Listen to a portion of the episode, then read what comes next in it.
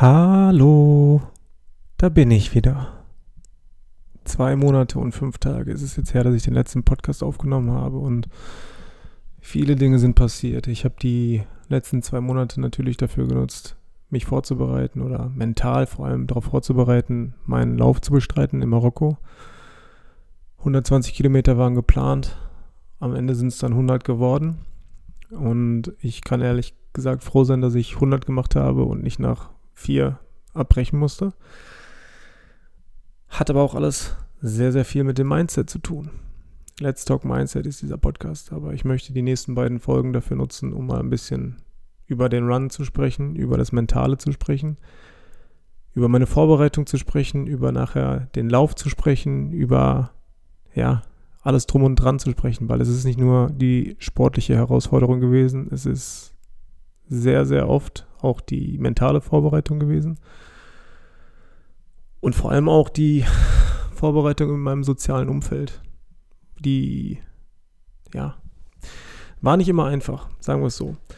Ich bin ja kein, kein Kind von äh, Unglück, kein Kind von Traurigkeit, sagt man ja.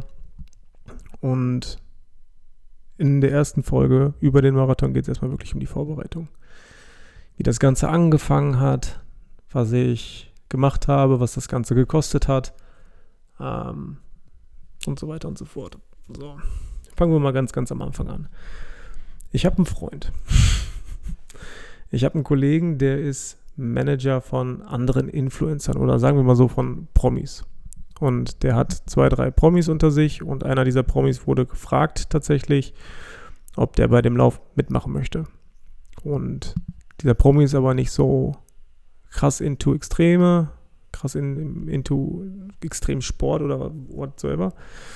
Und das Ganze war im Februar. Januar oder Februar. Und ich weiß, ich war zu der Zeit, war ich gerade wo? In äh, Thailand, genau. Und ich habe Eisbaden angefangen. Eisbaden für mich entdeckt, Eisbaden angefangen im Dezember, weil ich einfach gesagt habe, okay, das ist was Unkomfortables. Ich möchte mich ins Unkomfortable stürzen mit meinen Reisen, mit dem Eisbaden. Ich möchte mal wieder so ein bisschen, ja, meinen Körper spüren und fühlen und habe dann Eisbaden angefangen.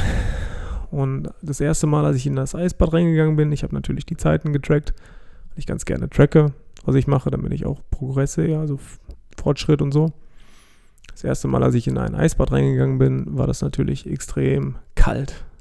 30 Sekunden habe ich geschafft und das hat sich wirklich nicht gut angefühlt schmerzhaft, ich wollte es nicht aushalten, ich konnte es nicht aushalten, ich hatte keine Atemtechnik und so weiter und so fort. Ich bin im Prinzip wie ein kleines Kind da rangegangen, wie ein Baby, was keine Information über irgendwas hat, wie man das richtig macht. Habe mich da reingesetzt, konnte nicht atmen, musste rausgehen, andernfalls, weiß nicht, vielleicht hätte ich hyperventiliert oder so, ich weiß es nicht genau. Dann habe ich mich da ein bisschen reingefuchst, recherchiert, wie läuft das Ganze. Habe ich über zwei Wochen gemacht, habe die Techniken, die ich gelernt habe, angewendet und nach zwei Wochen konnte ich tatsächlich sieben Minuten in einem Eisbad sitzen. Das war aber für mich so der Gedanke, okay, ich habe mal wieder was Neues angefangen, was Unkomfortables. Ich bin aber dran geblieben. Kontinuität, Consistency. Und bin relativ schnell relativ gut darin geworden. Was heißt gut darin geworden? Ich habe einfach Fortschritte gemacht. Punkt. Gut oder schlecht im Eisbaden, ich glaube, da lässt sich drüber streiten.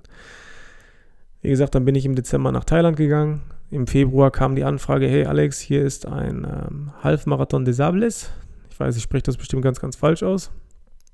Und wir würden dich ganz gerne fragen, ob du da mitmachen möchtest. Wie gesagt, der Kollege von mir, der die Anfrage bekommen hat, hat gesagt, für seinen Klienten, für, für seinen Promi steht das außer Frage. Aber er hat dabei an mich gedacht, weil ich mich gerade gechallenged habe mit der, mit der ja, Eisbaden-Challenge, ob das nicht was für mich wäre.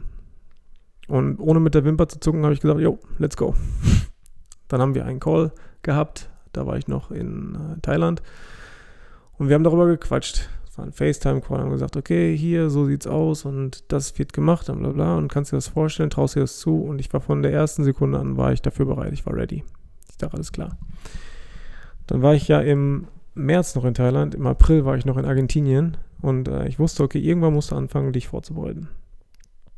Ich bin dann nach Spanien gegangen, nach Ibiza, wie man ja weiß. Und habe mir gedacht, okay, jetzt ist Mai. Ich habe noch fünf Monate Vorbereitungszeit für diesen Lauf. Fünf Monate. Was macht man natürlich da? Man geht in ein Sportgeschäft. Zu Decathlon gerannt, mir Trailrunning-Show geholt, mir Laufshow geholt, damit ich anfangen kann. Ich wusste aber zu diesem Zeitpunkt, ey, ich wiege noch ungefähr ja, 97 bis 100 Kilo. Irgendwas dazwischen wiege ich noch. Und ich wusste genau, wenn ich jetzt anfange zu rennen, stumpf, dann ist das so wie mit dem Eisbaden. Ohne Vorbereitung reinspringen ins kalte Wasser und du fängst an zu hyperventilieren. Wenn du ohne Vorbereitung anfängst, anfängst zu laufen, dann ist das auch nicht so gesund für deine Knochen. Hab dann erstmal langsam angefangen, bisschen schwimmen, Fahrradfahren, langsam spazieren gehen, lange spazieren gehen, dann der erste Lauf, ich glaube, acht Kilometer in einer Stunde. Super, super schlecht.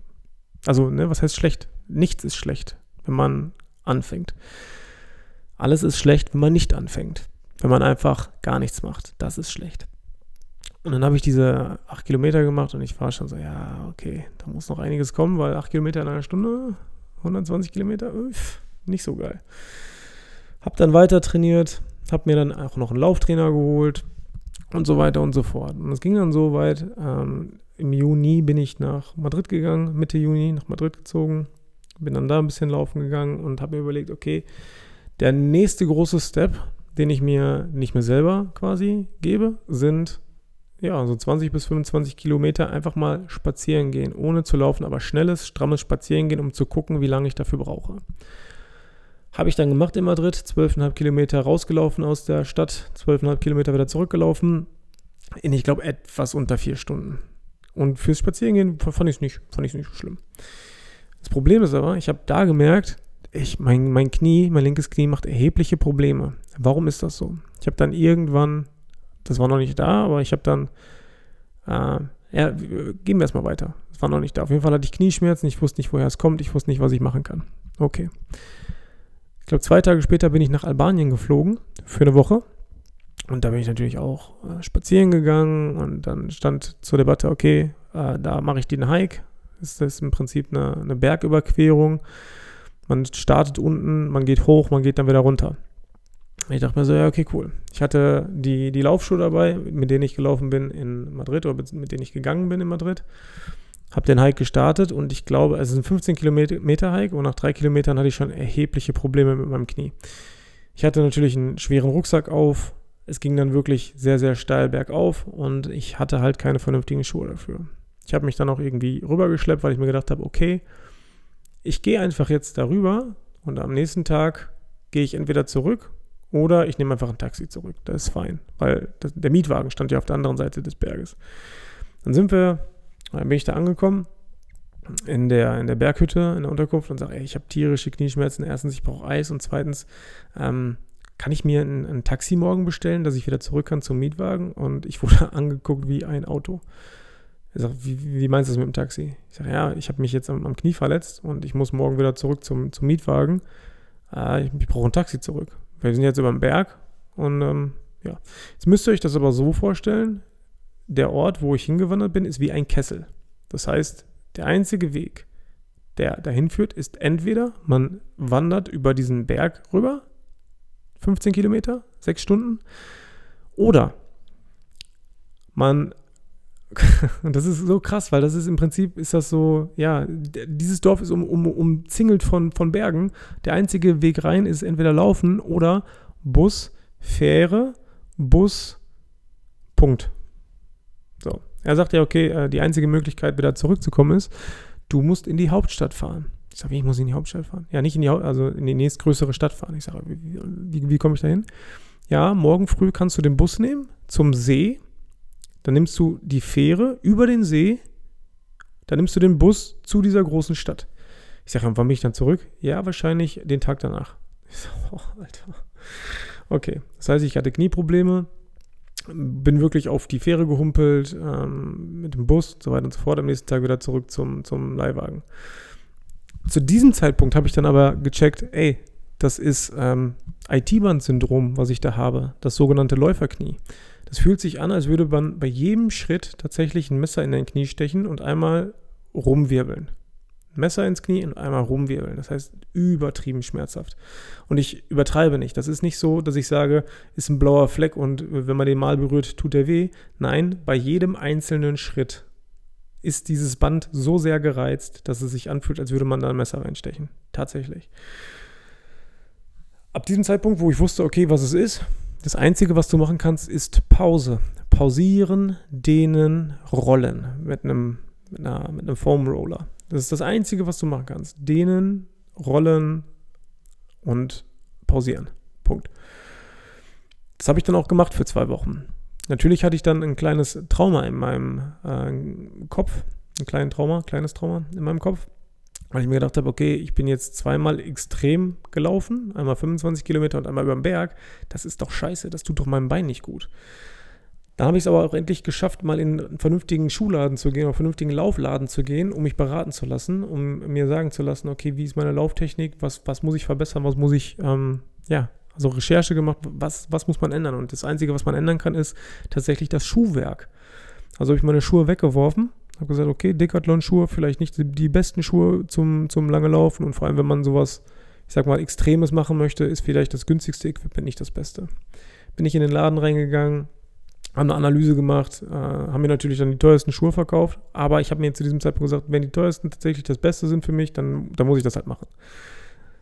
Ungelogen und das klingt, ich weiß nicht, wie das klingt, ist mir auch egal. Ich habe noch nie so viel Geld für Schuhe ausgegeben, aber 200 Euro? Come on, ey. Egal, ich habe dann mir diese Laufschuhe geholt für 200 Euro. Mag vielleicht für den einen oder anderen für Schuhe nicht so viel sein. Ich habe noch nie so viel Geld für Schuhe ausgegeben, das weiß ich bei Effekt. Und äh, habe die dann geholt und bin dann erstmal laufen gegangen. Und ich glaube, das erste Mal, dass ich die so, so richtig eingelaufen habe, das war dann in Izmir Ende August. Bin ich dann auch auf den Lauf gegangen, 25 Kilometer, habe dann auch wieder knapp unter vier Stunden gebraucht und ich hatte Blasen an beiden Seiten. Für mich ist aber innerlich der Druck immer, immer höher geworden, weil ich natürlich im Sommer auch einige Aufträge hatte. Ich musste arbeiten oder ich habe viel gearbeitet. Ich habe gerade im Sommer sehr, sehr viel gearbeitet, fast jeden Tag sehr, sehr hart und sehr, sehr lange gearbeitet, damit ich diesen Puffer habe rund um den Marathon, damit ich da zu dieser Zeit nicht arbeiten muss, damit ich da nicht, damit ich da keine Kopfschmerzen habe, dass ich nichts machen muss. Alright. Hab mir da den Arsch abgeackert, hab mir die Schuhe geholt, bin in die Türkei gegangen, hab alles gebucht, hatte dann übertriebene Blasen. Ich denke so, nee, okay. Immerhin ist es nicht mein IT-Band. Ähm, ich habe es gedehnt, ich habe zwischendurch dies und das gemacht und habe mich auf alles vorbereitet, habe gesagt, okay, das darf nicht beim Lauf passieren, ähm, das ist passiert, falsche Schuhe, okay, ich habe neue Schuhe. Ich kriege Blasen links und rechts, super. Super Erfahrung, schmerzhaft ist fuck, kein Problem, aber nach den Blasen kommt Hornhaut. Hornhaut, gut, schützt mich. Schützt mich vor neuen Blasen in der Wüste, weil jetzt habe ich sie schon. Jetzt habe ich Hornhaut, jetzt bin ich protected. Fine.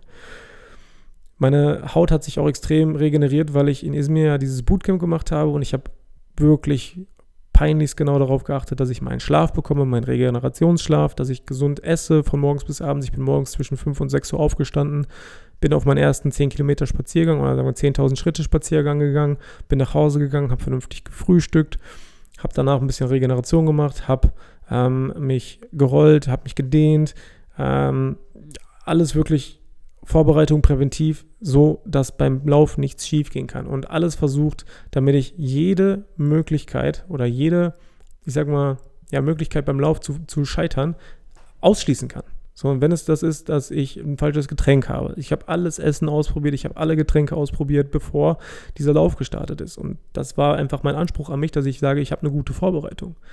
Ich hatte zu diesem Zeitpunkt aber noch im Kopf, okay, für die zweite Stage, für die 60 Kilometer von den 120 Kilometern, habe ich nur zwölf Stunden Zeit. Und ich denke so, scheiße, weil das ist echt 60 Kilometer in zwölf Stunden laufen, das ist eine Herausforderung.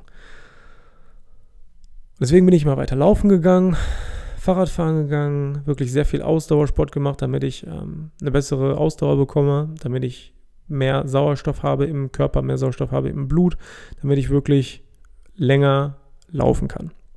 Und weil ich ja vorhin gesagt habe, mein soziales Umfeld hat auch darunter gelitten. Ähm, einige zwischenmenschliche Beziehungen haben komplett darunter gelitten, weil ich wirklich, ja, ich habe mir gesagt, ich habe keine Zeit dafür. Ich habe keine Zeit für das, ich habe keine Zeit für dies, ich habe keine Zeit für jenes.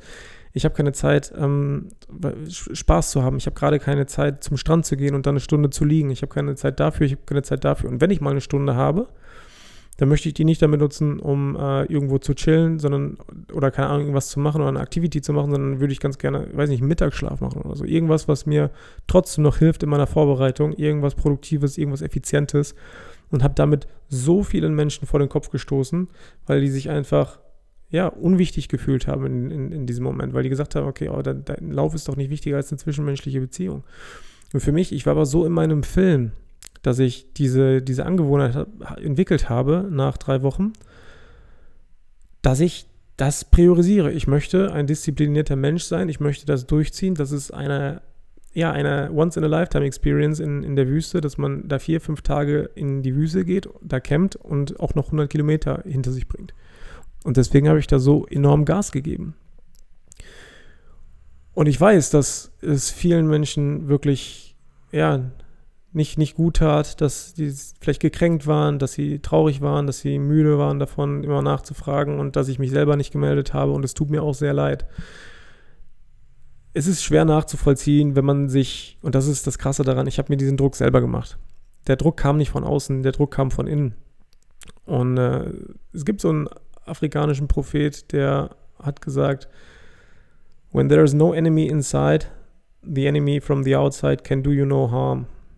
Ne? Also wenn man, wenn man keinen Gegner in sich drinnen hat, dann ist jeder Gegner von außen, kann dir, der kann dir einfach nichts. Und ich hatte aber so viele Struggles inside in mir selber, dass ich sage, ey, ich muss diese Zeiten einhalten, weil sonst werde ich disqualifiziert. Ich muss das einhalten, weil sonst werde ich disqualifiziert ich möchte, ich muss das einhalten, weil sonst scheitere ich immer im Rennen. Ich möchte mich dehnen as much as I can, äh, damit, damit, ich nicht äh, disqualifiziert oder damit ich nicht verletzungsbedingt aufgeben muss. Ich möchte nicht aufgeben. Aufgeben ist das aller, allerletzte, was ich machen möchte. Jetzt habe ich halt darauf hingearbeitet, ganz, ganz lange und Anfang September hatte ich nochmal ein Gespräch mit den Organisatoren für die letzten Fragen der Vorbereitung und ja, dann hatte ich mir ein paar Fragen notiert. Ich sage, wie sieht es aus mit Duschen, wie sieht es aus mit Ernährung, wie sieht es aus mit Food, wie sieht es aus mit Schlafsack, wie sieht, ne, auch weil ich gerade in dieser, dieser Situation war, dass ich halt Vollzeit reise. Ich kann mir ja jetzt nicht nochmal, also Camping-Equipment oben drauf packen, ich habe gar keinen Platz dafür. So all solche Fragen. Und dann war meine letzte Frage, ich sage, wie viel Zeit hat man eigentlich, weil die gesagt hatte, ja, und dann bei der zweiten Stage kommt ihr wahrscheinlich im Dunkeln äh, wieder durch die Ziellinie. Und ich sage, wie viel Zeit hat man, wenn man im Dunkeln durch die Ziellinie läuft? Und sie sagte, ja, wir starten morgens um sieben oder sechs, je nachdem. Also wir starten, sagen wir, wir starten morgens um sechs und du hast bis nächsten Tag zwei Uhr morgens hast du Zeit, durch die Ziellinie zu kommen. Und ich mache meine, meine Rechnung, ich sage, das sind 20 Stunden. Sie sagt, ja, ja, genau. Ich sage, ey, ich, ich, ich setze mich hier todes unter Druck, damit ich schneller werde in allen möglichen Bereichen und ich dachte, ich hätte 10 bis 12 Stunden Zeit, um das zu schaffen. Aber das sind 20 Stunden Zeit für 60 Kilometer. Und in dem Moment ist mir so viel Druck abgefallen, dass ich mir gedacht habe, boah, krass. Sehr viele Menschen in meinem Umfeld haben darunter gelitten. Ich habe selber darunter gelitten. Ich habe mir so viel Druck gemacht und jetzt weiß ich, ich habe tatsächlich das Doppelte an Zeit, was ich eigentlich dachte, was ich hätte. Oh, ey. Ich weiß nicht, wie das, wie das ist. Das ist, kann ich wahrscheinlich so vergleichen mit, du hast Examensstress und du denkst, 100 Themen könnten drankommen. Und dann sagt dir der, der Prof, ja, es sind aber nur 50 Themen, die drankommen. Und ich so, oh, scheiße, ey. Ich habe mich wirklich auf 100 vorbereitet. Anyway. Ähm, danach ging es mir auch erstmal wirklich men mental viel, viel besser. Äh, wie gesagt, das war im September. Meine letzte Podcast-Folge kam Ende August. Ich hatte so viele Struggles. Ähm, und ich, ich war einfach nicht in der Lage, einen neuen Podcast aufzunehmen, weil ich mir gesagt habe, worüber möchtest du gerade sprechen, Alex? Dass du mental stark sein musst, wenn du selber eigentlich gerade am, am meisten mit dir selbst struggles. Wenn du, du willst anderen Leuten irgendwas von Mindset erzählen, aber bist gerade wirklich auf der Kippe zum Ausrasten oder was auch immer ihr das nennen wollt. Und ich habe, ne, ich liebe Sport. Ich mache Sport seit ich 13 bin. Und je extremer es wird im Sport, und ich komme aus dem Leistungssport, Profisport, ich habe früher Handball gespielt in der höchsten Liga meines, meines Alters. Und wenn es dazu kommt, dann dreht sich alles nur noch um Zahlen. Wie viele Tore? Wie sind deine Zeiten beim Laufen? Wie viele Klimmzüge? Wie viele Push-Ups? Was, was auch immer. Es kommt immer nur auf die Zahlen an. Und genau in dieses Zahlensystem bin ich wieder zurückgefallen, wenn es um Zeiten geht okay, du musst das schaffen an äh, Strecke in dieser Zeit. Zahlen, Zahlen, Zahlen. Okay, ich wiege momentan immer noch 90 oder ich wiege momentan immer noch 93, das ist immer noch zu schwer für den Lauf. Okay, mein Rucksack ist zu schwer, ich muss das Gewicht reduzieren, die Zahl reduzieren, ich muss das reduzieren, ich muss Zahlen, Zahlen, Zahlen, Zahlen, Zahlen. Ich habe nur 10 Stunden Zeit, ich habe keine 12 Stunden Zeit, Zahlen. Und diese Zahlen, die haben mich so gestresst zwischendurch. Ich war aber auf der anderen Seite sehr, sehr dankbar, dass ich Tracker hatte. Und es geht nicht nur um Wagen, es geht auch darum, ne, also eine Waage, wo man sich draufstellt, es geht auch darum, die Tracker, die ich am Handgelenk hatte. Ich war dankbar dafür. Herzrate, damit ich meine Ausdauer äh, optimieren kann, damit ich mich darauf konzentrieren kann, eine optimale Herzrate zu haben, damit ich mich beim nächsten Mal ein bisschen steigern kann. 80% einfache Läufe, 20% härtere Läufe, damit ich besser werde in dem, was ich mache. Wie gesagt, ich hatte einen Lauftrainer, der mir das alles gesagt hat. Diese Herzzeit, diese Herzfrequenz, diese Zeit für diese Strecke, das, das, das, das, das. Perfekt. Ich habe mich des Todes drauf vorbereitet, mit allen sämtlichen Zahlen, mit allen sämtlichen Statistiken, mit allen sämtlichen Vorbereitungen, was meinen Körper angeht. Bootcamp, 14 Trainingseinheiten die Woche, bin damit sogar in der Bildzeitung gewesen mit meinem äh, Trainingsengagement. Und dann ist es irgendwann dazu gekommen, dass ich gesagt habe, okay, so, jetzt ist Showtime. Fliege von Istanbul nach Marokko, Marrakesch. Miete mir da eine Wohnung für zwei Wochen. Und die letzten zwei Wochen vor dem Lauf mache ich es ruhiger. Ich hatte nämlich auch recherchiert, wie, man so die, die letzten Tage und Wochen vor so einem Mammutlauf oder Mammutmarsch, wie man die verbringt. Und mir, ja, habe ich, hab ich halt realisiert, okay, da ist nur noch Entspannung, da ist nur noch, also ab da kann man nicht mehr viel, viel Produktives machen. Wenn man eine Woche vorm Lauf noch extrem hart trainiert oder so, dann ist das eher so, dann, dann fördert das halt eher Verletzungen. Habe ich gesagt, mache ich nicht, finde ich nicht gut. Äh, hab's dann doch noch gemacht. Bin dann irgendwie drei, vier Kilometer am, am äh, Strand gelaufen, barfuß und bin auf den Stein getreten, hatte einen angeschwollenen Fuß. Ich denke so, ja, kacke, egal. weil ich noch, weil ich, ich bin noch surfen gegangen, ähm, hab wirklich nochmal relax, hab Yoga gemacht. Äh, als, als unbeweglichster Mensch dieser Erde habe ich Yoga gemacht. Das sah auch lustig aus. Der Yogalehrer hat auch äh, mit einem guten Herz darüber gelacht, nicht, nicht bösartig, sondern hat gesagt, ja, ich habe auch so angefangen. Äh, war, war alles top. Und dann ging es tatsächlich dahin, dass man, also auch da war ich auch immer noch sehr gestresst, sehr nervös und sehr angespannt. Dann ging es dahin, dass es zum Lauf ging, ne, in, die, in die Wüste und so. Und dann sind wir in die, in die Wüste gefahren und ich sehe die ersten Teilnehmer und ich möchte nicht urteilend sein, aber da waren Teilnehmer, die haben sich teilweise gar nicht darauf vorbereitet, die einfach das Ganze spazieren gehen wollten und so. Und ich denke, ja, okay, ich kann das nachvollziehen, aber ich habe irgendwie einen eigenen Anspruch oder einen anderen Anspruch an mich selbst. Egal. Dann wurde ich gefragt, was ist so deine Strategie? Und ich sage, ja, am ersten Tag ganz, ganz entspannt, einfach vielleicht nur gehen oder so, aber einfach nur das hinter mich bringen, damit ähm, Tag zwei super wird, ne? damit man da leicht starten kann und dann läuft man irgendwann und dann, dann läuft man halt oder rennt man halt so lange, wie man kann. Das war meine Strategie. Das war wirklich meine Strategie. So halten wir fest. Vorbereitung extrem nervenaufreibend, sehr viel Druck von innen, nicht von außen mir ist das egal, was andere Leute über meine, meine Lauf, Laufkünste sagen, über meine Fahrradkünste sagen oder sonst was.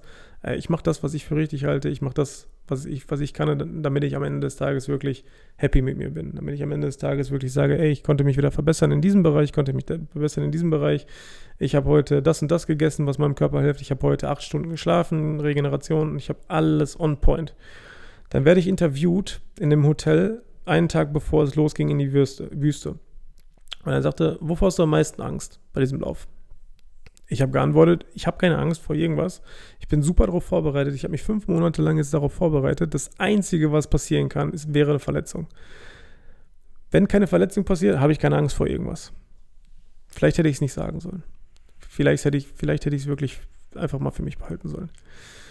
Nächsten Tag, wir sind in die Wüste gefahren, kein Problem. Der Tag, bevor der Lauf gestartet ist tolle Atmosphäre im Camp, toller Vibe. Mein Camp, Studio 54, super grandiose Atmosphäre. Ähm, einer der Runner in meinem Camp, also sind, müsst ihr euch das so vorstellen, dieses ganze große Camp besteht aus kleinen fünf Zelte-Camps. Das heißt, die sind alle irgendwie äh, zueinander hingerichtet in so einer Sternform, aber die sind halt, facen halt alle in, zur, zur Mitte. So, mein Camp bestand aus ähm, Anna und ihrem Sohn Jacob, aus Ecuador, Anna 57, ihr Sohn 32. Sehr, sehr süße Menschen, sehr, sehr liebe Menschen. Habe ich auch sehr ins Herz geschlossen. Äh, dann Adriana, Profisportlerin, äh, Trailrunning, die läuft 100 Kilometer in 16 Stunden ungefähr und, und macht das halt hauptberuflich. Der nächste im Bunde, Kevin, Shoutout an dich, guter Mann. Äh, auch ambitionierter Läufer, äh, Fotograf, rennt im Prinzip oder ist die letzten Monate hinter Adriana hergerannt in, äh, als Fotograf und hat da Fotos für Kampagnen geschossen und so weiter und so fort. Also guter Mann, äh, sowohl begabt in, in Fotografie als auch im Laufen, also guter Sportler. Dritte oder beziehungsweise der, der, der äh, vierte, nee, der fünfte im Bunde, Xavi. Xavi, einer der Organisatoren dieses Events. Ähm, ist aber die einzige Möglichkeit für ihn, dabei mitzulaufen, weil er halt passionierter Läufer ist. Hat auch nachher overall den, ich glaube, zweiten oder dritten Platz gemacht.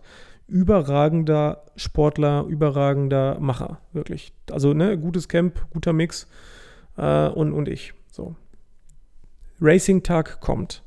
Nacht davor, ich bin ganz normal schlafen gegangen in meinem Zelt. Racing-Tag davor oder einen Tag vorm Racing Day.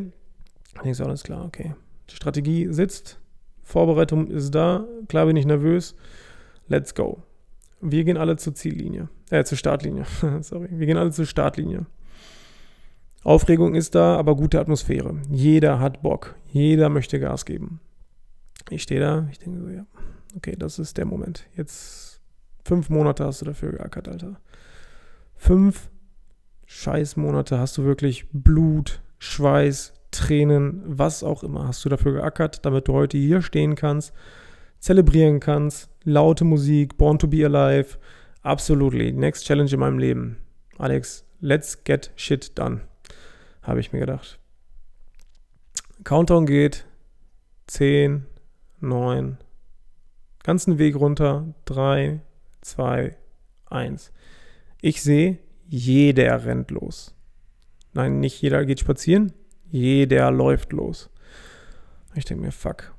In dem Moment hat meine Strategie versagt, in dem Moment hat mein Mindset versagt, in dem Moment fühle ich mich als, als in, in diesem Moment wirklich habe ich alles über Bord geworfen, was ich mir selber vorgenommen habe.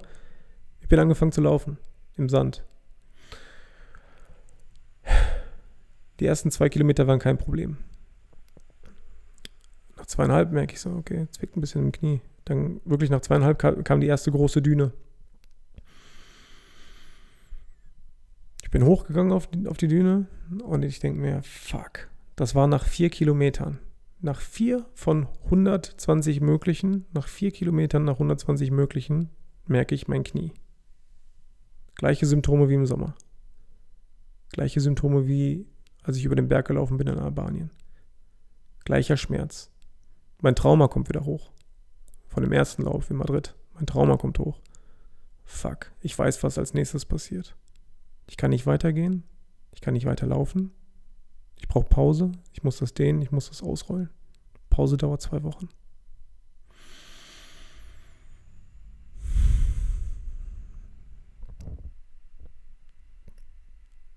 Ja. Teil 2 kommt nächste Woche.